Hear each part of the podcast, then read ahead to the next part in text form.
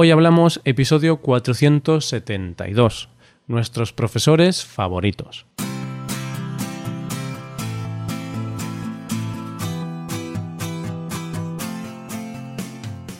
Bienvenido a Hoy Hablamos, el podcast para aprender español cada día. Ya lo sabes, publicamos nuestro podcast de lunes a viernes.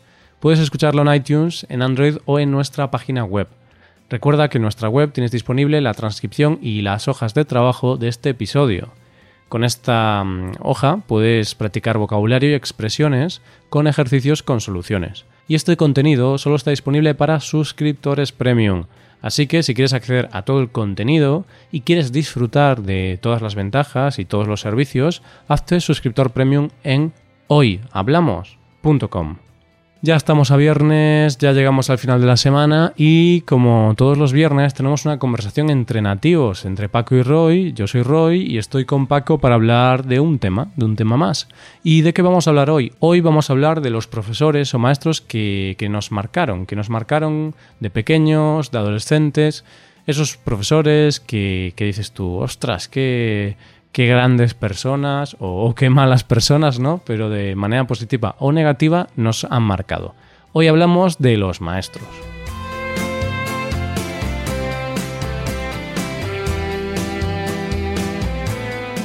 Y ya estamos aquí. Buenos días Paco, ¿cómo estás? Buenos días Roy, buenos días queridos oyentes. Hoy estoy un poquito resfriado.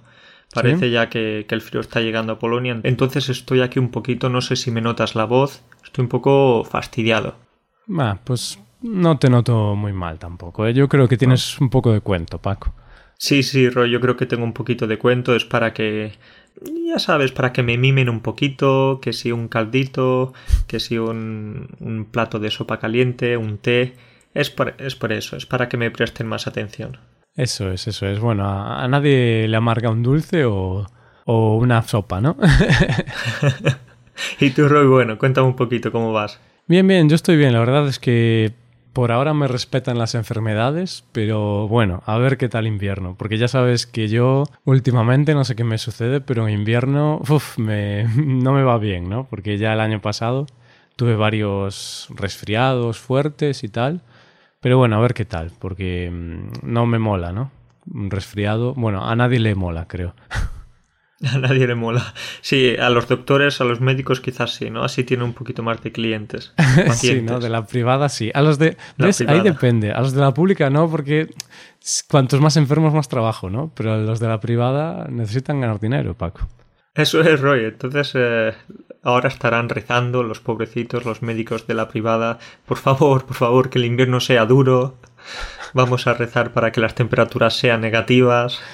qué, qué desastre. Pero es interesante esto, ¿eh? porque se plantea un, debate, ¿no? Porque en España, claro, a un médico de la pública le va a dar un poco igual si hay enfermos o no, ¿no? Y prefiere que no los haya. Pero claro, en otros países donde el sector es privado, mm, realmente si no tienes enfermos, no tienes clientes, y si no tienes clientes, puedes perder tu trabajo, ¿no? Mm, es un tema, bueno, es un tema muy complejo, ya lo debatiremos un día, creo yo. Como grandes expertos en materia sanitaria, un día vamos a hablar de esto, por supuesto. Por supuesto que sí.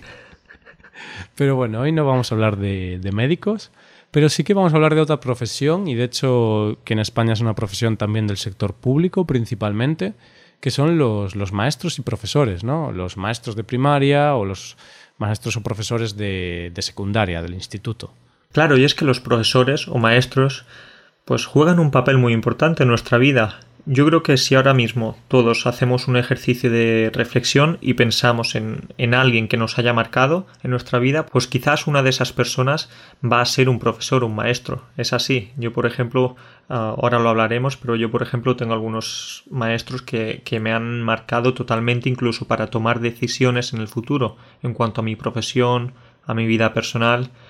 Entonces seguro que a ti te pasa lo mismo, Roy. Sí, sí, igual. Eh, en mi infancia, bueno, sobre todo en la adolescencia creo que es donde más te marcan. Porque en la infancia, bueno, realmente yo creo que te marcan si, si has sufrido algo más negativo que positivo. Es decir, positivo va a ser algo bueno, pero si es negativo lo vas a recordar siempre, ¿no? Pero en la adolescencia, en esa etapa de, de la edad del pavo, las hormonas, eh, los problemas de, de, los adolescentes, ¿no? Que, que, parecen increíbles y luego lo ves un poco con perspectiva y tampoco es tan horrible. Pero bueno, es una etapa un poco convulsa para, para, un, para un chaval o para una chavala. Y mm, ahí sí que recuerdo algunos profesores y profesoras con, con cariño, ¿no? Que dices tú, joder, qué, qué gente. También recuerdo algunas con, con desprecio, ¿no? Sí, sí, sí, yo igual, yo igual. Tengo algunos eh, profesores que se los veo por la calle y digo, oye, no te voy a saludar porque. Te cambias de acera, Paco. Te cambias de acera. Sí, me cambio de acera.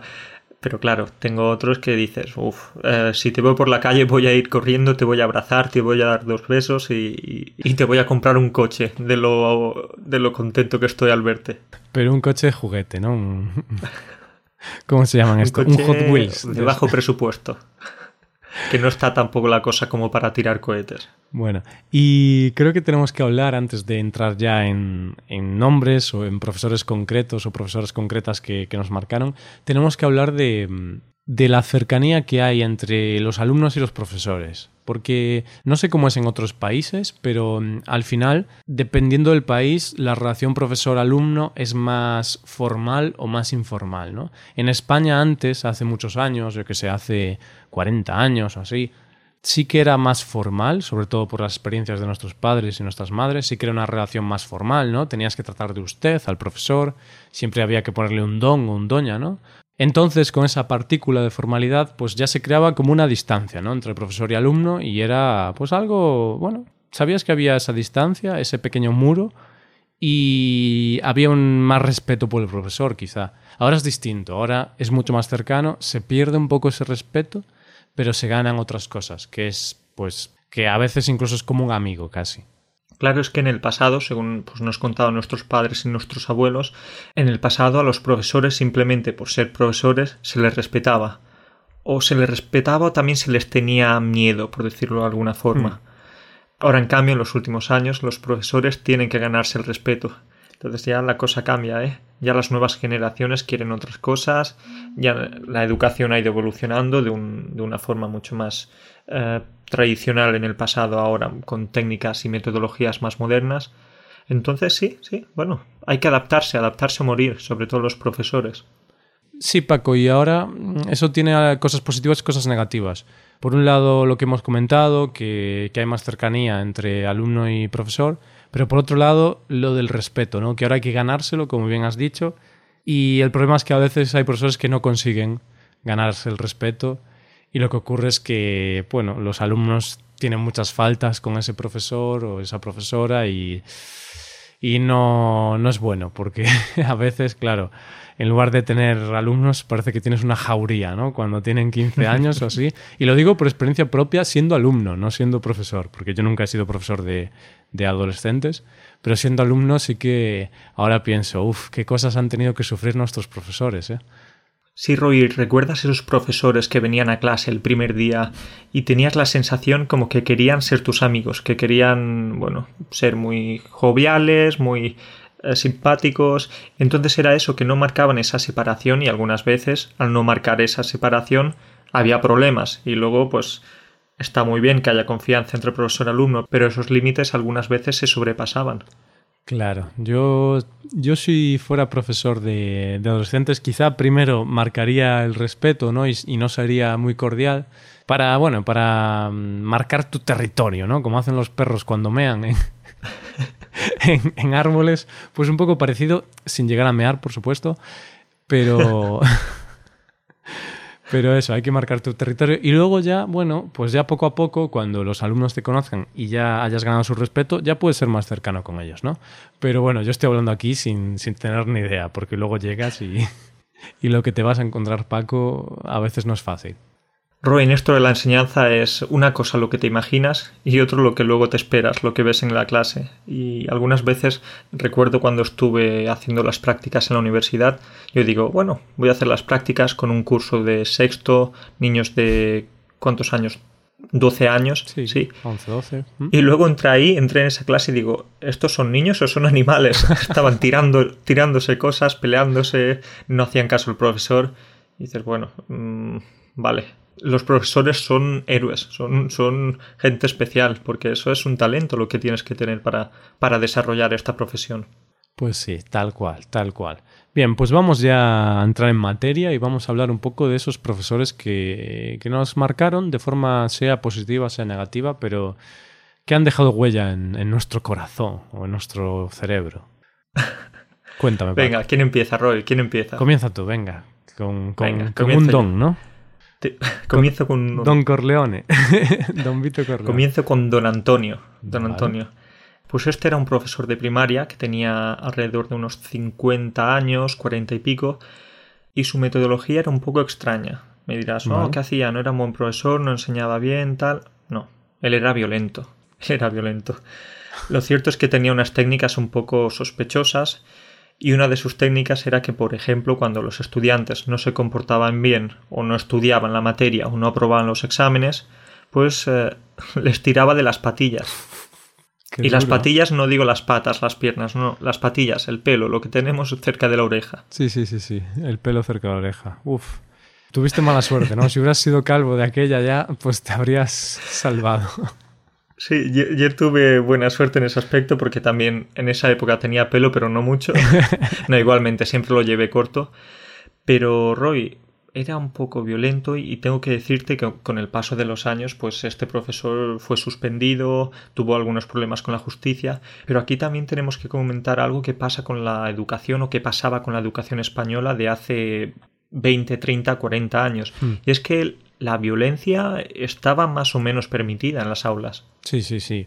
Antes ocurría, ¿no? Y cuanto más atrás te vas a la historia, sobre todo en la época del franquismo e incluso en el postfranquismo, años, años 70 hasta los años 80 quizá, ahí todavía había bastante violencia porque yo, por historias de mis padres, que ellos eh, crecieron en esa época, en, en los 70, y ahí, aunque, bueno, más o menos el final del franquismo ya era a finales de los 70, ahí todavía, claro, porque aunque acabas el franquismo, un país no cambia de la noche a la mañana, ¿no? Eh, hay Claro. un periodo de adaptación de muchos años. Entonces se nota que esa forma bastante mm, extrema y, y- y cruel aún se mantuvo durante muchas décadas. Que por suerte ahora ya, por supuesto, no está admitida, ¿no? Ningún profesor puede pegar o, o hacer eso, ¿no? Pero aún, aún todavía tú, e incluso yo, también voy a contar ahora, aún nosotros hemos sufrido o, visto este tipo de prácticas, ¿no? Menos admitidas porque, como tú has dicho, don Antonio, lo, lo acabaron despidiendo, ¿no? acabaron despidiendo. Al final, pues algún padre denunció y tal, pero es eso, había mucha permisividad en ese aspecto. Pero también tengo que decirte, obviamente, en un sentido más, más eh, cómico, y es que tampoco no estaba tan mal del todo, porque tú ibas a la escuela con miedo y decías, uff, como no estudie la tabla del 8, por ejemplo, como no estudié esto, me van a tirar de las patillas. Entonces estudiabas, te sabías la lección. Entonces aprendías por miedo, pero aprendías. Puede ser, ¿eh? pero mm, yo estoy bastante en contra de las motivaciones negativas, Paco. Yo creo que al final, si no quieres estudiar, te va a dar igual. Porque dices, mira, te, Hombre, te excusas. te va a dar igual si sabes que te van a pegar, Roy. Ya, no pero te da tan igual. mm, al final los que no quieren estudiar, Paco, no van a estudiar y aunque van a aceptar el castigo, van a decir, es lo que hay, punto. En cambio, si con una motivación positiva, no sé, yo soy más de motivaciones positivas. Bueno, pues te voy a hablar yo de algo eh, muy parecido a, a don Antonio, ¿no? Te voy a hablar de una profesora mía mm, que también de primaria, creo que sí, de quinto y sexto de primaria, que sería de 10 años a 12 años, más o menos, esos dos años que son antes del instituto, los dos últimos años de la educación primaria, de la escuela, pues yo tenía una profesora que era Flora, se llamaba, No fauna, ¿verdad? Flora, Flora. De hecho, yo le teníamos que llamar Flor, no Flora, sino que Flor era su, bueno, era como le conocían, ¿no? Porque Flora sí que es un nombre muy anticuado, que incluso ella, que era una señora chapada a la antigua, pues no le gustaba Flora, quería llamarse Flor. Y yo de broma con mis amigos le llamaba Flora Proactive, Ah, por los yogures. por los yogures. Pero nunca se lo dije a su cara, evidentemente. Y esta mujer, pues era eh, como don Antonio. A lo mejor eran pareja y todo, ¿sabes? Porque Flora era una mujer bastante dura. Sobre todo con las chicas. Con los chicos mmm, no tenía tanta mano dura, pero con las chicas les tiraba de las coletas. Entonces, de la coleta Bueno. a las chicas, cuando hacían algo mal, decía, ven aquí, ven aquí, Antía, ven aquí. Cogía raca y le tiraba de las coletas. Tú te ríes, Paco, pero No, no, no, no, no es para reírse, obviamente. No es para reírse, pero tú te ríes porque piensas, uff, yo soy calvo, tendría suerte también con Flora. igualmente yo si fuera chica en esa época me habría cortado el pelo porque dejarte la coleta, dejarte el pelo largo para que luego llegue Flora y te tire del pelo, pues no hace mucha gracia. Pues sí, pues sí, pues muy cruel, ¿eh? A ver, tampoco Sí, sí, sí. eh, lo hacía de una forma súper dolorosa, evidentemente, pero sí que les hacía un poco de daño, ¿no? A los chicos nos tiraba gomas, pero claro, tirarnos gomas no era algo muy doloroso, es una goma, ¿sabes? Y, y más o menos puedes esquivarla. Sí, ahí podíais practicar un poquito los reflejos. ¿no? Claro, claro, claro. Pero sí que mm, es eso que te deja un poco de shock cuando eres pequeño, te sorprende un poco porque dices tú, ostras, pero se supone que esta señora es una profesora, ¿no? Alguien que tiene que ser bueno con los niños y niñas y era muy dura. Pero bueno, aquí estamos todos y no hay secuelas. Aquí estamos, porque- sobrevivisteis. Y las chicas salieron bien porque todavía tengo contacto con algunas chicas de esa, de esa época y, y están bien, sanas, pero bueno, tuvieron que sufrir un poquito. Bueno, pues aquí tenemos las historias de Doña Flora y Don Antonio, dos profesores un poquito trastornados, pero esto es en cuanto a la parte negativa. Luego Sí. hay muchos nos hemos encontrado con muchos profesores buenos, con muchos profesores que nos han marcado para bien. Yo, por ejemplo, tengo una que es eh, Doña Matilde. Bueno, no, esta no era Doña, sino le decíamos directamente Matilde. Sí, Claro, ahí, ahí se nota, ¿eh, Paco? Cuando, cuando ya no es don o doña, ya es un trato más cercano y posiblemente no te pegue. es como... posiblemente no te pegue, puedas hablar como eso, como dos personas normales, Claro. sin, sin violencia. Entonces, bueno, Matilde era una profesora, es la mejor profesora que he tenido yo en mi vida. Gracias a ella tomé la decisión de estudiar magisterio, de llegar a ser maestro. Y bueno, ella era una profesora muy noble, con mucho tacto, con una amabilidad y con un cariño por su profesión tremendo. Entonces puedo decir que hoy soy lo que soy, no sé si mucho o poco, pero soy lo que soy en parte a, a Matilde, una profesora que marcó mi época en el instituto, fue perfecta. Claro, y me imagino ahora Matilde escuchando esto y, y diciendo, no, ¿por qué dice que es lo que es gracias a mí si es un inútil? Igualmente, Roy, tengo que decirte que me marcó tanto que en los últimos años intenté buscar, no sé, algo de información en Internet, buscarla en Facebook, buscarla por Internet y no he conseguido dar con ella. Pero me encantaría algún día ponerme en contacto con ella y hablar y, hablar y decirle, oye, ojalá todos los profesores o profesoras fueran como tú. Qué, qué bendición, qué suerte tendrían los niños o los adolescentes. Claro, Sí. no sé qué edad tiene, pero podrías probar llamando al, al instituto, ¿no? Y preguntando por ella, pero claro, a lo mejor ya está jubilada, ¿no? No, no, no, era jovencita, tenía Sí. unos eh, treinta y pico años, sí. Ah, vale. Pero igualmente después era una profesora que no tenía plaza fija, entonces se, Ah. se desplazaba de un pueblo a otro y entonces Claro. por eso es muy difícil dar con ella ahora. Pero igualmente, Roy, la búsqueda va a continuar, ¿eh? Bueno, pues si Matilde nos está escuchando ahora, que se ponga en contacto con Paco y, y que suceda la, la reunión. Bueno, pues esta es Matilde, mi gran profesora. ¿Tienes algún profesor de este tipo? Tengo muchos, Paco. La verdad es que sí que mm, he disfrutado de varios profesores que, que- que han sido muy, muy buenos, muy majos y que me han marcado. Y por comenzar con uno, voy a comenzar con Bugallo. Bugallo, bueno, Bugallo es, es el apellido, le llamamos Bugallo. De hecho, no recuerdo su nombre.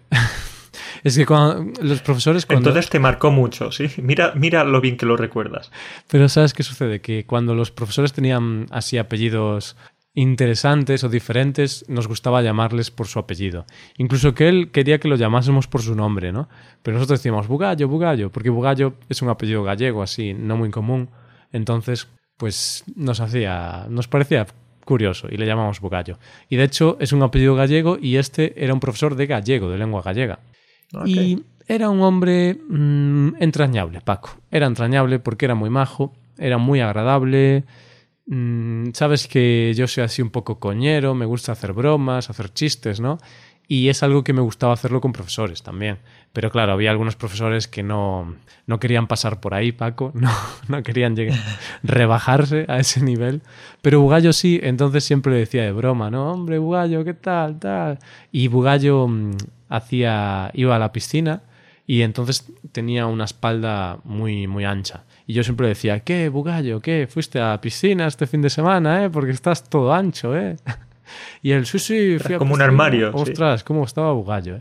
Y eso, Paco, que Bugallo muy majo. Mm, no recuerdo así anécdotas. Ah, sí, mira, recuerdo una vez, Paco, que, que Bugallo, uno de los trabajos que nos mandó era hablar delante de la clase de cualquier tema.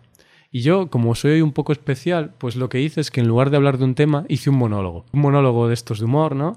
Y, claro, lo que, lo, que pasa es que yo no era muy listo, sigo sin serlo. Sí, sí. Pero de aquella, imagínate. Buena aclaración. Mi cerebro todavía no estaba muy desarrollado. Tenía como 15 años, quizá. Y entonces preparé un monólogo que, que busqué en internet de, de, un humorista. Pero claro, preparé un monólogo sobre la mili, Paco. Y claro, yo nunca he hecho la mili, o sea, el servicio militar.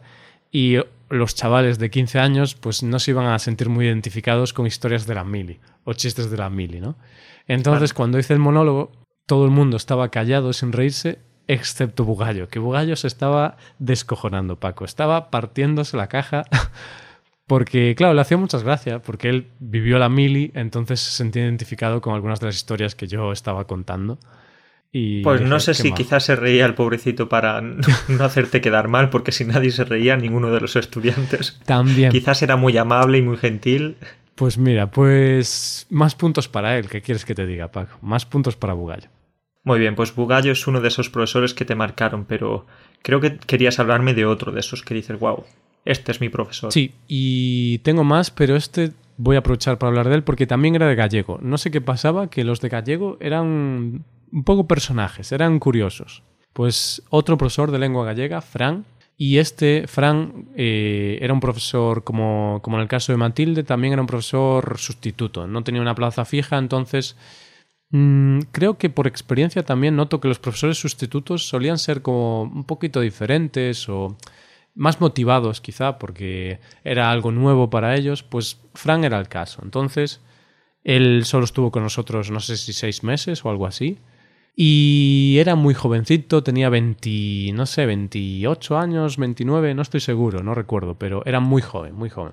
Y tenía métodos de enseñanza un poco alternativos. Y le gustaba ponernos, por ejemplo, música. Nos ponía rock gallego, pop gallego, nos ponía música de grupos gallegos para motivarnos un poco. Su objetivo era un poco motivarnos a hablar gallego o a, mm, quitar estigmas negativos del gallego, ¿no? Entonces él lo intentaba poniendo música, vídeos, haciendo cosas de forma un poco alternativa, ¿no? Por ejemplo, también cambió la distribución de las clases y nos hizo sentarnos todos juntos en una forma de U. Para favorecer un poquito la comunicación entre vosotros, sentiros más como un grupo, sí. Claro, claro. Entonces él estaba en el centro y todos alrededor de él. Y de hecho nos prohibió llamarle profe o profesor. Dijo, yo no me llamo profe, yo me llamo Fran. Y si me llamas profe, yo no respondo. Yo me llamo Fran. Claro, claro, Roy. A mí esto me parece perfecto, que los profesores muestren esa cercanía y que, no quieran parecer que, son más que los estudiantes o que si es verdad que tienen más experiencia, más conocimiento y tal. Pero bueno, un estudiante tiene que sentir confianza, tiene que sentir esa, ese trato con el profesor, sí. Hmm. Se tiene que sentir cómodo. Eso es. Y quiero comentarte una anécdota con él, ¿vale? Sé que estoy alargándome, pero Uf, te estás enrollando un poquito ¿eh? con los últimos dos profesores. Soy como una persiana, Paco. Pues, pero venga, acabo esto y ya te dejo hablar a ti. Y, No, no, yo lo digo por la gente, que la gente querrá ir a hacer deporte, querrá descansar un poquito. Pero ¿sabes lo bueno, Paco? Que con un podcast puedes hacer deporte y escucharlo a la vez. Entonces puedes estar corriendo y seguro que ahora mismo hay gente que está corriendo y escuchando esto. Y si estáis haciéndolo, dejad un comentario, ¿vale? Y decidnos. Yo estaba corriendo mientras escuchaba la historia interminable de Roy. de, de, su profesor Fran el gallego, que, que bueno, que era muy amable, muy alternativo, pero ¿Qué pasaba con la anécdota, Roy? Pues mira, que como te he dicho antes, yo siempre intentaba hacer reír a los profesores, ¿no? Era así un poco, era como el bufón de la corte, Paco. Entonces me gustaba. En todas las clases, ¿eh? Hay siempre un bufón, un payaso. Sí, me gustaba hacer humor, Está muy bien. pero no un humor ofensivo, sino un humor como el que intento hacer aquí, ¿no? Bueno, a veces es un poco ofensivo hacia ti, pero con buenos términos, ¿no? También es ofensivo hacia mí mismo, siempre que haya confianza, ¿no? Pero me gustaba hacer un humor para hacer reír simplemente a la gente. Y Frank era, era duro de roer, Paco. No, no era capaz de, de hacer algún chiste que le gustase, entonces siempre me decía, inténtalo otra vez, ¿no? Bueno, él lo decía en gallego, pero bueno, lo voy a decir en español. Me decía, no, no, Roy, ah, muy malo, ¿eh? Venga, otro día. Venga, Roy, ¿y qué pasó? Entonces, esto va a ser difícil de explicar porque fue un chiste relacionado con el idioma gallego, pero estábamos tratando. Bueno, Paco, no te desesperes. Estábamos tratando las jergas, que son como las jergas en, en español, ¿vale? Las jergas. Ah, ok, vale. Entonces estamos hablando de las jergas. Y entonces en España, perdón, en Galicia, tenemos el, lo que es el sistema público de salud, se llama Sergas. Sistema gallego de salud, no sé qué, vale, Sergas. vale, ok. Y yo, cuando Fran estaba hablando de las Shergas, las Shergas, no sé qué, y yo dije, Fran, mi tía trabaja en el Shergas. Fue un chiste, claro, quizá no te hace gracia porque, y no le va a hacer gracia a nadie que escuche esto, porque mm, tienes que ser gallego para entenderlo, porque el Shergas, pues es el hospital, conocemos los hospitales como Sergas, ¿no? Tengo que ir al Sergas, tal. Entonces, claro, Shergas, Sergas es un juego de palabras que hace gracia, ¿no? Y yo, mi tía trabaja en el Shergas, jugando con el sonido XS, Claro. Paco. Un humor muy inteligente, ¿verdad? Pues mira, debí coger desprevenido a, a Fran y se quedó mirándome, paró su explicación de las Shergas, empezó a reírse y estuvo como 15 minutos con la clase detenida. Y hizo que yo explicase ese chiste al resto de la clase uno por uno, ¿no? Porque decían, Uno por uno. algunos alumnos Sí. que estaban un poco despistados decían, Fran, ¿qué te pasa? ¿Por qué te ríes? ¿Por qué no sigues la clase? Y el Roy, Roy, explica, explícales. Explícales por qué no seguimos. Y ahí yo creo que me gané su confianza. Y a partir de ese momento ya sabías que, que no tenías que estudiar para los exámenes porque hicieras lo que hicieras, si- siempre ibas a aprobar y a sacar buenas notas. No, él. va, si yo no buscaba eso y tampoco lo conseguía, pero... Y de hecho fue el único chiste que le hizo gracia. Luego intenté de, nuevo hacerle reír, pero dijo, mira, Roy, tú hiciste el de las sergas, que fue bueno, y ya está, déjalo ahí. Bueno, Paco, ya está. Ahí fuiste. Sí, ahí fuiste un actor de una película. Es decir, tuviste éxito un día, pero ya está. Después eh, las otras películas no funcionaron. Sí, pero, pero fue éxito duradero, porque luego cuando se lo recordaba aún se reía el hombre. Bueno, bueno, muy bien. Pues, eh, Roy, no es por nada, pero has estado con Fran el Gallego 10 minutos. Se va a quedar un episodio de 50 minutos, ¿sabes? Bueno, si a la gente no le gusta, pues que le den pa'lante, no pasa nada. Que pasan para adelante. Además, eh, a la gente le gustan los episodios de los viernes, pues Hoy pasen- va a ser como dos. es que me, me he como- emocionado, Paco. Se notó la emoción un poco, ¿no? Me gusta, me gusta que sea así, que te, que te diviertas y que nos divirtamos. Pues eh, Roy, yo ahora te hablo de Ramón, el profe de historia. ¿Mm? Este era don Ramón, bueno, no recuerdo si era don Ramón, pero el tema es que este, este hombre era un un bonachón, era muy bueno, era muy... eh, le encantaba la historia, claro, como cualquier profesor de historia, por lo general, ¿sí? Y lo curioso de que lo que recuerdo con este profesor es que él fue el primer profesor y el único Mm. que me, que me pilló copiando. Me pilló con una chuleta, entonces yo estaba haciendo un examen, no sé si hablando de, de los egipcios, de los griegos, Normal no que recuerdo lo muy sepas, bien. Paco, porque si, si hubieras estudiado. Entonces, bueno, no, no recuerdo muy bien. Y yo tenía justo debajo del examen dos hojitas, dos chuletas, que es como las llamamos. Y entonces él, paseando, paseando por la clase, se puso cerca de mí y dijo, "Ujú, Paco, o Franc- Francis, que era como me, me llamaban en aquella época en Cataluña, Francis. Ah, Paco, Francis, ¿qué tenemos ahí? Digo, nada, el examen. No, no, levanta, levanta la hoja. Levanto la hoja y había dos chuletas enormes, muy grandes. Y yo, pues claro, ¿qué haces cuando te pillan copiando? Pues me, me empecé a poner rojo, eh, con mucha vergüenza. El resto de estudiantes se quedaron mirándome y como diciendo, Paco, ¿Qué haces? ¿Qué haces con tu vida? ¿Qué haces con dos chuletas tan grandes debajo del examen? Sí.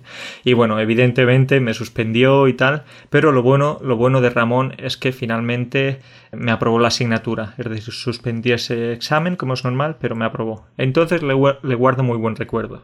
Vale, entonces a pesar de, de las chuletas, ¿no? Tú cuando, cuando te vio las chuletas dijiste, no, es que me gusta mucho la carne, profe. Me gusta la carne. Qué bueno, yo creo que ni Ramón ni yo vamos a olvidar esta anécdota.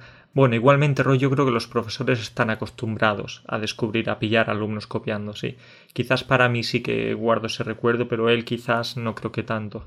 Claro, uno más en su, en su día a día, ¿no? Otro más que copia, tal. Porque eso hay que comentarlo, ¿no? Aunque esté quedando un episodio un poquito largo, que el tema de copiar en España, no sé cómo está visto esto en otros países, pero en España copiar en el instituto, en el colegio, es algo bastante normal, ¿no? O sea, hay muchos métodos, mucha gente lo hace. Yo sí digo la verdad, casi nunca lo hice, pero, pero porque para mí era más útil estudiar que, que intentar hacer una chuleta, porque tardaba más y luego se me daba fatal. O sea, yo no era capaz de hacer eso. Me parecía más complicado, Paco. Yo tuve una época, Roy, en la que copiaba, copiaba sin parar, pero era, era muy malo copiando, porque incluso para eso hay que ser bueno, hay que tener talento. Era malísimo. Entonces yo copiaba y miraba al profesor. Copiaba y miraba al profesor. Entonces era algo así como, ok, descúbreme, estoy copiando, estoy mirándote todo el tiempo. Entonces, eh, nada, era terrible. Hay que tener arte hasta para copiar. De hecho, yo recuerdo a algunos compañeros que, joder, copiaban que merecían aprobar por lo bien que copiaban, Paco. Sí, sí, sí, es como tú dices, es un arte y bueno, Roy, cuéntanos si quieres la, tu experiencia con Carlos. Vale, pues esa es la última que voy a contar, ¿vale? Que es Carlos de inglés, que curiosamente, si te fijas, he hablado de dos profesores de gallego y uno de inglés. Así que no sé por qué, pero parece que los de, los de las lenguas, ¿no? De gallego inglés, pues parece que eran como más, no sé, curiosos o así, no, no sé. Roy, los profes de lenguas, ya sea inglés, lengua y literatura, español, claro, siempre son los más enrollados, los más aquí guays, son... los, más atractivos también. sí, sí, todo, todo más, más atractivos, más guays, más ingenuos también. pues Carlos era un profesor de inglés, Paco, pero a él no le gustaba mucho el inglés.